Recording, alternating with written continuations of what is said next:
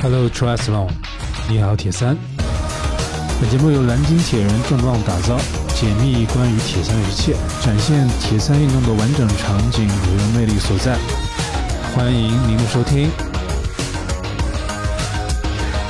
你好，我是蓝鲸铁人的 Shining。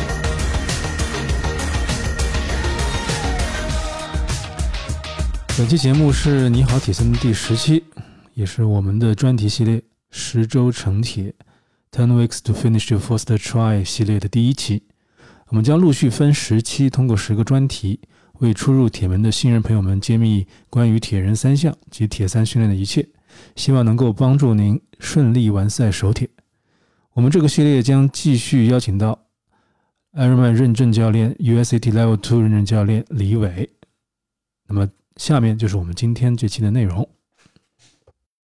呃，首先，铁三它到底是一个怎样的一个运动？或或者说我这么问吧，它对于一个普通人有一是一个怎么样一个概念呢？嗯，呃，我们之前接触了很多这个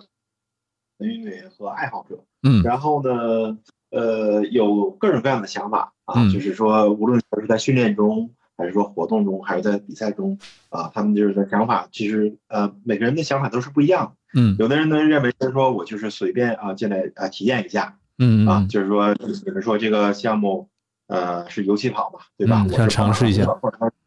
或者说我就是撸铁的，我就进来试一下，或者说我就是一年只进来一次，啊，就是固定的五月份的比赛我就来参加，然后呢其他时间我就该干嘛干嘛。嗯，这是一种。然后呢，还有呢就是说。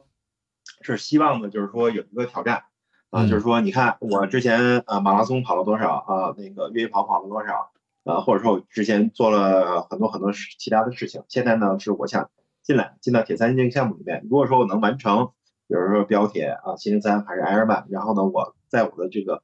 呃朋友圈啊这个做分享的时候，我会多一多一个标签儿，然后呢我有更有有更多的奖牌和这个比赛可以去做分享，是这是。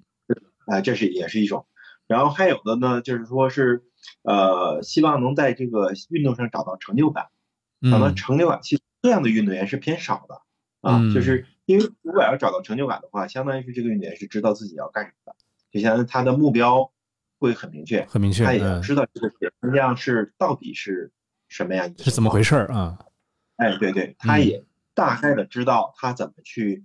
呃执行并完成这个目标。嗯，啊啊，所以说呢，就是运动员运动员进来的时候，他一定是，呃，如果说他能找到自己的成就感的话，就相当于他一定首先对铁人三项有一个初步的比较明确的了解。嗯，就是我我我根据我个人的金融经验啊，我会觉得说，如果是一个新人小白的话进来的话，他可能应该是先。了解过一一些基本的一些概念啊，大概铁人三项有哪些类别，有哪些距离？Ironman 大概是分成哪三项，而且每一三每一项的距离有大概有多少？他有这个概念，但是，嗯。嗯，他也有这个决心，他也有这个兴趣想尝试，但是他这个具体该怎么弄，该怎么准备，他可能是一头雾水啊。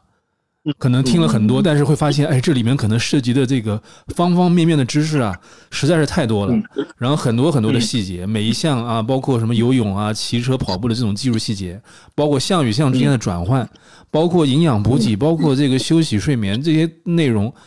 呃，实在是特别特别繁杂。所以这个时候，这个时候新人可能就会产生疑问：哎呀，真的是到底该怎么样去面对它？这个就是。这是我这是一个很大的一个体会啊。OK，那我们就简单的梳理一下，就是说铁三啊，就是说从距离和时间上来讲，它是一个耐力运动。嗯，这个是呃这个属性呃标签非常明确。嗯，然后但是呢，就是说现在是在呃北美啊，在欧洲大家认为呢，就是说排在耐力运动之前啊，就排在这个标签之前，相当于是铁三是一个以技术为主导的运动啊。技术性非常强，嗯，技术性非常强。那首先游泳，游泳啊，技术性很强，大家都知道。对，那就是说，呃，通常我们就是用一个呃马拉松运动员开始学游泳的这个经历，呃，来来解释这个会非常清楚。就相当于是马拉松运动员，嗯，他可能跑到三或者是三小时以内，嗯，但是呢，他在游泳、游泳学习游泳和参加游泳比赛的时候，他会感觉自己有力量发不发挥不出来，而且在水里面经常缺氧，这就是技术问题，因为它的耐力和力量完全没有问题，嗯嗯嗯，对吧？然后呢，呃呃，自行车和跑步，大部分认为不需要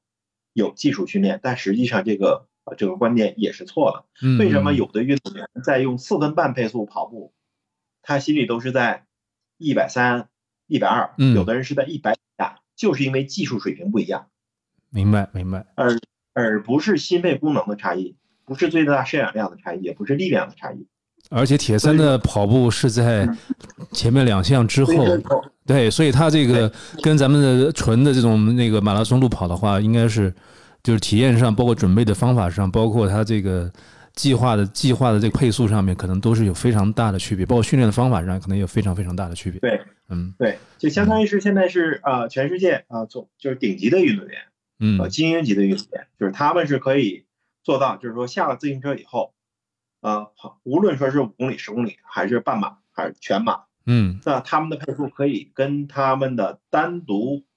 跑步比赛的成绩很接近，嗯嗯就发挥非常好。那嗯这个里面就相当于是一定是有专项的技术训练在里边。嗯，而且很流行的一个观点，我觉得这里也可以强调一下，就是对于咱们新人的朋友来说，你要把铁人三项当做一个项目，而不是三个项目，这个是对一个非常重要的一个概念。嗯铁人三项是一个独立的运动，运动嗯它不是简单的游骑跑的结合，嗯呃，而是一个独立运动。而且铁三有一个属性，它是第二运动。运动员在接触铁人三项之前，基本上都会接触到游骑跑三个项目的单项运动。是的，是的。所以，我们来我们来细说一下，比如说游泳的话，可能更多的是短道的这种在游泳室内的这种一个速度的游，可能最长的时间不会超过十几分钟，或者是说那个一千五百米的这个一个距离。但是铁三它可能是有第一是公开水域的，第二的话它是耐力型运动，而且你是要为以后的这个第二项、第三项保留这个体能的，不能说短时间内把它全压榨光了。啊、这个是非常重要的区别。那么自行车的话，自行车它是一个呃不允许跟车，就是在我们的业余选业余选手和这个长距离耐力赛的这个铁人三项里边是不允许跟车的，只有在职业组的那个短距离标标铁和半铁之内，这些才才是允许跟车的。所以，我们业余大多数的业余选手来说，是你是不允许跟车的，而且他的这个铁三车的这个铁三的这个它的这个骑行的部分，它可能对于技术性的这个要求跟咱们的公路车的技术要求也是完全不同的啊。嗯训练的方法、训练的目的也是完全不同的。这中间还涉及到很多这个补给的内容，那可能后面我们这个我们跟李教练在讲到自行车专项的时候，会跟大家详细去讲。那么跑步的话，也是跟咱们的马拉松不一样的，它是在我们前面的两项游泳和骑车完成了之后，再去以一个怎样的一个身体状态和一个和一个体能状态去经历整个一个跑步的阶段。那么如果是大铁的话，是一个整一个全程的马拉松。你这个时候跟你单独去跑一个马拉松，你的配速和你的身体状态又是完全不一样的。所以嗯，在平时训练的时候，就这就会注意，就就会为这针对这些不同，会有一个专门的训练。它跟咱们专门的练跑步和越野跑，或者专门的这种这个这个室内和室外的跑步是完全是不一样的啊。所以说，应该是要把铁人三项当做是一个单独的一个运动，而不是三项的叠加。嗯，对对。对。好，那嗯。那我们知道这些基本概念之后呢，那对于我们新人来说，我们应该做一些怎样的一些准备呢？啊，呃，首先是呃，就是说可以自己给自己做一个评估，也就是说先要了解自己嗯。啊、那就是说我现在的状态，尤其跑和基础力量是什么样子，可以嗯。简单的就是做一个呃总结，回顾啊，啊，哎，对，回顾，然后呢，再把自己的每周的呃，就是从每天到周到月的这个可支配时间，简单的规划一下，嗯。就相当于是我们训练不应该给我们生活带来更多的麻烦，而是嗯。它可以让我们的生活变得越来越简单，越来越高效率嗯。啊，这样的话你才能进入到一个良性循环里面。嗯。啊，然后然后呢，有了个人有的自我评估和个人了了解自己的这个过程，包括我的时间安排和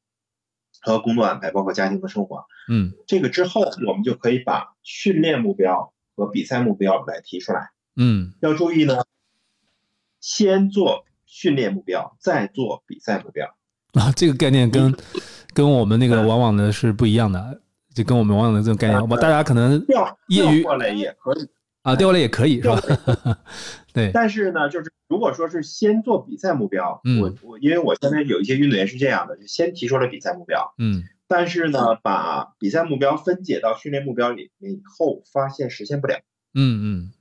就相当于是比赛目标定的太高，然后呢，就是训练目标达不成。呃，明白。所以他这个其实这么这么说来的话，就是说他还是缺乏对自己的一个正确的一个评估，可能是这样的一个概概念啊。对对，所以说呢，就是我们先从训练目标开始分解。比如说我呃，我这边有一个运动员啊嗯，刚好今天来找，呃，然后呢，他的情况是这个样子。啊、现在呢就是游泳啊、配速是两分半。嗯。啊，然后呢自行车的 FTP 呢大概可能是在一百三左右。嗯。啊，跑步的配速呢是在七分半。嗯。那我们定的第一阶段的技术训练的目标，也就是说在三个月到四个月的这个时间里面，我们要把他的游泳的配速啊从两分半左右提高到两分，嗯提高到两分，就相当于是提高三十秒。嗯然后自行车大概是提高百分之十五到二十的 FTP，嗯然后配速是提高到六分，从七分半提高到六，这是指长距离的配速。嗯，嗯嗯十公里、每二十公里都是这样的配速啊。然后，然后有了这个目标以后，就分段目标以后，我们再把这个分段目标做分解，嗯分解到之后的可能，如果是三个月的话，就是十二周。嗯那十二周里就是相当于每周里面去做什么，这样的话我们就可以呃有的放矢去做呃去做执行的这个训练计划和内容。嗯然后根据这个目标，我们可以定下来三个月之后的比赛目标。嗯啊、比如说这这些按照这个呃游起跑三个项目的这个配速，我们可以大大大概的呃计算出来，在一个普通啊、就是平路赛道上，它可以跑出做什么样的成绩，嗯，在一个山道呃就是爬坡赛段，它可以跑出一个什么样的成绩，这就相当于是都可以去精确的推演的是吧？对，就相当于是训练目标就决定了比赛目标。然后呢，这个都是相当于是这个叫呃呃中等周期的循环，就三个月嘛。嗯然后呢，放时间再长一点，就相当于是到六个月嗯或者到一年，是啊、大周期的循环。基本上我们每年都是会有两个周两个大周期，嗯六个月一个大周期。嗯那那么到六个月的时候，相当于是我们可以把它的游泳啊配速啊设定到一分四十五嗯啊，然后自行车功率呢还可以再提高百分之十五到二十，嗯嗯嗯然后跑步的配速再提高三十秒，相当于是从六分再提高到五分半，嗯然后再去计算到它后面的啊，就标点和七零三或者是 Ironman 的比赛的成绩和比赛的目标。明白明白。因为，呃，因为在技术提高和力量提高的时候，相当于是他的比赛里程，也就是他比赛挑战的这个目标，可以比之前要更高一层。一定是先从短距离比赛开始，再慢慢的过渡到长距离。对这个再一个呢，这是，嗯哎，呃，这这个我们是从这个呃这个训练目标啊配速这个目标分段呃目标来来讲，然后再有一个呢，就相当于是，呃，运动员要知道自己的呃呃，视频里来讲，嗯。我这突然间断了，嗯嗯 OK，反正就是说，刚才我我我听下来感觉就是说，李教李教练他是建议是我们先定一个咱们的这个训练目标。那么训练目标的目的目意思也就是说，你每一个分段的一个配速，你是现有现有的配速是什么？那么经过一段时间一一定周期的训练之后，你的目标配速是多少？也就是我们的速度，因为距离都是一定的对，然后再把这个训练的这个配速这个结果，就很就可以很容易的根据比赛的状况，无论是平路啊还是山路啊，就可以去设定一个合理的一个比赛目标。所以其实是相当于是嗯。训练目标就是检验检验的节点，就是对。检验的 checkpoint，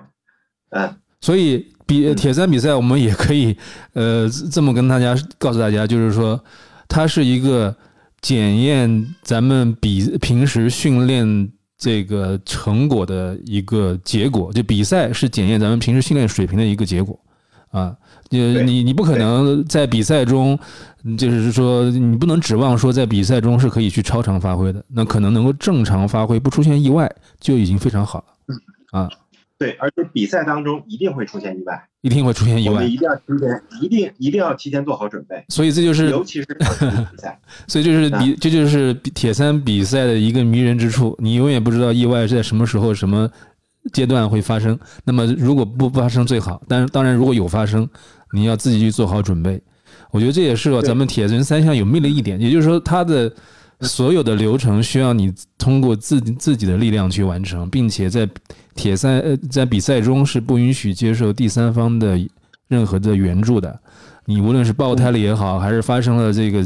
其他的状况也好，比如说，嗯，你就是必须要自己去解决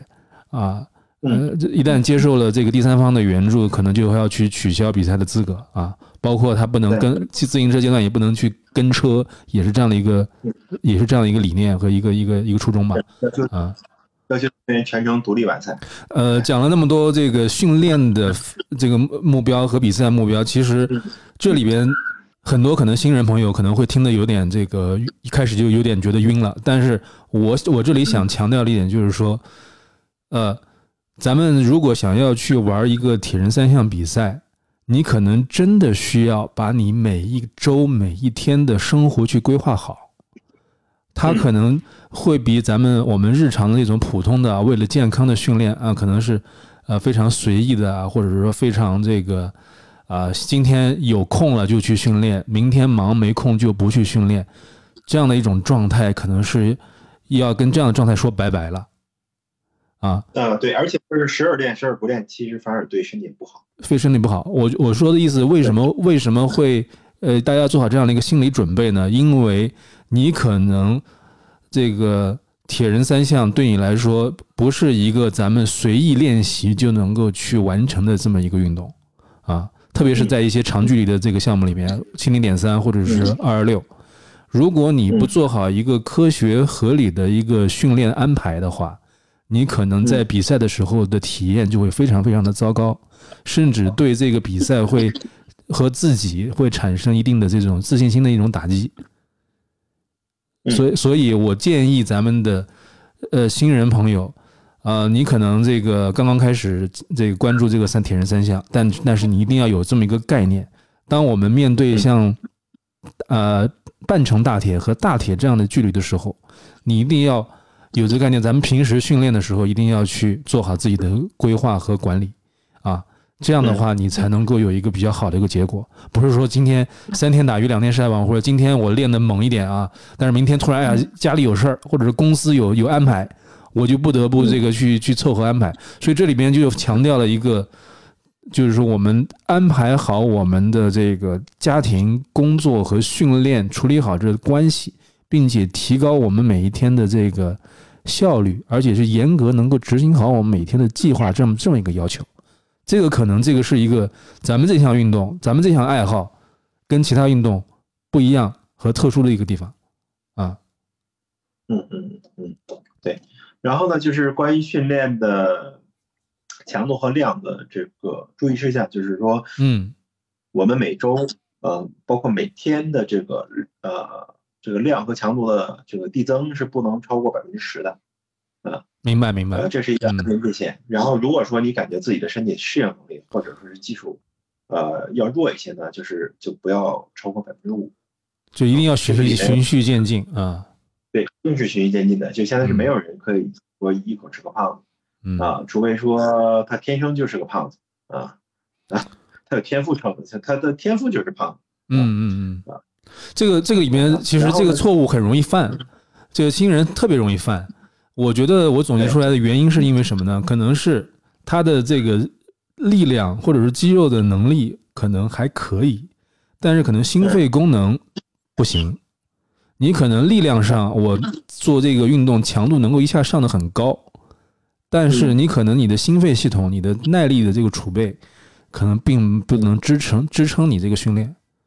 而往往可能就会过度训练了，嗯嗯，所以这这个问题是咱们要去在一开始对自己评估的时候，需要有一个非常明确的评估的。那么可能对。对于某一些基础可能比较一般的，或者是说完没有什么运动习惯的一些咱们的这个朋友来新新人朋友来说，可能你最一开始的这个需要做的是，可能建立一个良好的心肺基础，然后再去谈一个肌肉的一个耐力和力量的一个储备啊。再有一种情况呢，就是运动员有很好的这个心肺功能和这个有氧耐力基础，嗯然后训练以后呢，因为他恢复能力很快，嗯所以说他可能就比如说头一天跑了十公里或者跑了间歇，嗯跑了强度，第二天就已经感觉没有什么事儿了，然后第二天又去做做这种强度训练，但实际上身体是受不了的。身体还没有吸收的你那个前一天的那个训练的量还没有吸收进去啊。对对，尤，其是比如说像呃从游泳啊、呃和自行车转过来的运动员，心肺已经很强了，是吧？胃已经很强了。然后呢，因为要加跑步，然后我们都知道，就是跑步跟游泳和自行车都是反向，都是反向的运动。所以说呢，就是说，因为前面有一个很好的心肺基础和一个很好的恢复能力，它再加上就是通常会犯一个错误，就是说我跑步之后我就天天练跑步，或者说我疯狂的练跑步，嗯这样的话，运动员在短期之内之内很容易受伤。嗯，明白啊，，所以说这个我们的避免啊。嗯然后我们呃接下来其实要切入一个就是第三个嗯点，是嗯就是关于我们的训练和休息是哪个更重要明白，啊？因为大家认为可能认为我训练越多我就会越强，实际上不是这个样子，嗯就是这个客观规律呢，在七十年代或者在六十年代就已经被总结出来了，嗯。五六十年代是苏联苏联人总结出来的。嗯。然后呢，七十年代传到了西方，由西方由美国人总结出来，啊，就相当于是训练对我们来说是消耗，训练之后的过度补偿，也就是说你训练之后的身体机能会高于训练之前的训练身体机能，所以说这个才是我们训练的。但如果说你训练多在休息不足的话，那你会越练越虚弱，啊，这个虚弱不仅仅是保呃，就是表现在你的呃精力上，它还会表现在你的身体的免疫系统。还有你的呃骨骼的适应能力、关节适应能力，呃等等这些。所以说呢，就是训练一定要休息一定要做好。是的，所以说这个现在就是我们在训练指导运动员训练的时候，会用 Training Peaks 这个平台，它会给你一个短期和中期和长期的这个指导，让你知道自己的训练量和恢复是什么情况，然后之后再有的放矢的去哎调整自己的训练训练嗯。这里面可能就涉及到一个这个概念，叫做超量恢复，这可能是一个非常经典的一个咱们的科学训练的一个概念了。就是可能我们的身体是在对对训练完了之后，它会有一个超量的恢复。如果你光训练不恢复的话，你就得不到那个超量的恢复，你可能还没去恢复过来呢，然后又进行下一次训练，你的前面的训练就可能就是做无用功，就是白费力。所以这个是一定要避免的啊嗯啊。那那李教练，我还有一个问题，就是说，嗯呃，我们可能很多这个是朋就玩铁三的这些朋友啊，他可能都是属于叫高效能人士，可能事情就比较繁忙，每天的事务比较比较多。对，那他怎么样去处理？就是说，比如说我今天嗯忙了一天了。啊，从早到晚效率很高了，但是我今天突然在临睡前十一二点发现，哎呀，我这个训练今天没有完成，我这个时候身体已经比较疲劳了，但是我这个训练觉得，哎呀，这个作为这个特别是一些呃这个学习和这个工作这个事事业比较成功的一些朋友，哎呀，我一一定要把咱们这个内容完成，做一个优等生。这个时候他又去在非常疲劳的情况下去训练了，那这个时候到底是可取还是不可取呢？呃，实际上是不可取的。首先呢，是在全天的安排上出了问题。呃，如果说知道第二天，比如说我头一天知道第二天工作会很忙的情况下，那嗯我首先要在要头一天要早休息，在第二天的早晨先把当天的主项完成，主嗯项训练完成。这样的话，你这一天的新陈代谢、力量表现等等等等都会好过你没有做训练啊的这个状态。嗯然后呃，在工作一天之后，如果说感觉很疲劳、很累，怎么办？嗯这个时候要，你可以适当的做一些放松性的训练，比如像啊，瑜伽。调整训练的方式和内容啊，对对对对对。嗯，然后呢，一一定要保证自己的休息啊，嗯因为我呃，我这边现在是也有的运动员，有的时候会跟我反映说，啊，我训练没有完成，所以说我我熬夜做了训练，啊，就是就跟就跟熬就跟熬夜赶项目一样，这个这个对对对对对，然后呢，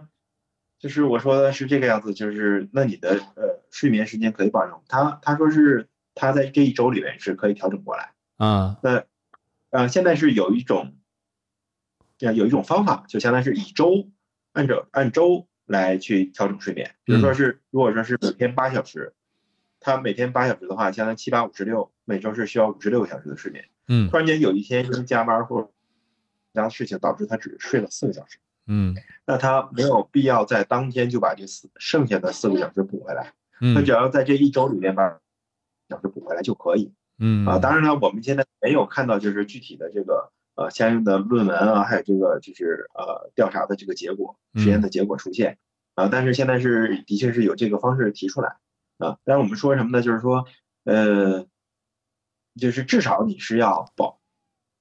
保证你周的睡眠吧啊。如果说你保证每保证不了每天的，那也也不是意味着是说你为了完成训练目标而去牺牲你的睡眠。嗯，这点很重要啊。而且现在是有很。职业运动员也在采取这种休呃采取这种休息方法，明白？因为可能真的，我们这个各行各业的朋友都有，有些职业特特点，他可能就是不能够保证每一天的休息的时间啊，可能可能这个要加夜班啊，或者是说他这个休息的时，就是工作结束的时间是不固定的，那么我们就可以采用周的这种休息方法的这种啊时间控制去管理自己的这个休息和和恢复啊。对，大家可以试一下，看看就是说这个方法对自己是不是有效。嗯，然后再有一个呢，就是为什么我们建议就是说大家把训练主训练项挪到早上来？嗯，就是，呃，是因为比赛都是在早上开始。OK。然后就是经常在晚上训练的运动员呢，就是相当于在开始会发现自己在前半程就是需要很长时间才能才能兴奋起来，才能醒过来，还没醒呢。对对，才能醒过来。对，就是。这就是因为平时的训练都排在了晚上，所以说身体的生物钟排到。哎，对，我觉得对于我们，就是我们是建议大家是呃尽量去把这个时间往前调整。明白，明白。我觉得对于我们这个绝大多数的这个好朋友、这个小朋小伙伴来说，还是咱们保持一个正常的一个作息，然后养成一个规律的一个生物钟。我觉得还是对这样的这样的安排，应该是对身体是最好的啊。就是在没有特殊情况下，还是不要打破这种安排。啊，打破这种生物钟的这种呃良好的一个生物钟的一个习惯，嗯，对，所以我们训练和嗯，在的目标是为了首先是要身体健康，对对，然后才能让自己变得更好更有效率。对，千万不要本末倒置，对，对对对，是的，是的，就是就就是千万不要把一个为为了完成一个比赛做成一个超越咱们的呃生活身体这么。一个这位置，然后放在一个非非常一个前面的位置，这样是一个错误的一个选择。我们也不建议大家是这样，因为我们觉得我们爱好这么一个铁人三项，是能够让我们自己的无论是身体还是心理，还是说咱们的学习、工作、生活，都能够有一个更加良好、更加积极的方，呃，一个一个方向去面对它，而且有一个很好的一个很好的一个这个结果。然后我们也希望咱们的这个铁人三项运动。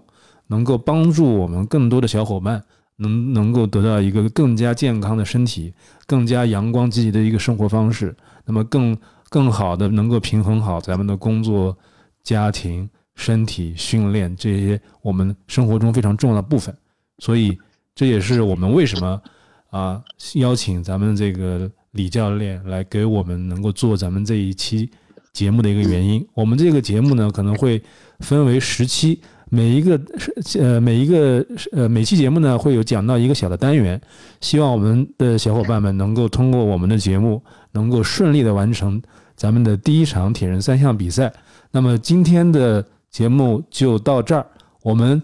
呃谢谢李伟教练，嗯，好啊不客气，我们我们小小的嗯我们小小的总结一下今天的内容，今天的总内容主要是分为三个方面，那第一个。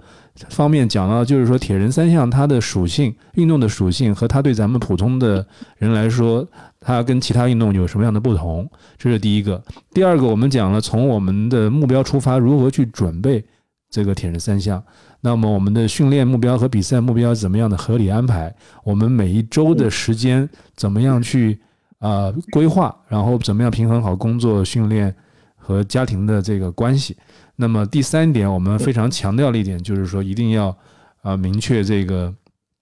休息的重要性。啊，我们训练不是为了去消耗和无限的透支身体，而是为了让自己的生活更加的紧凑，会更加的提高效率，然后有一个非常好的一个运动结果、生活结果和工作的结果。啊，不要把这个本末给倒置了。啊，那这就是我们今天第一期的内容。那么也希望大家以后能够继续的关注和收听。那么谢谢大家，谢谢李宇教练。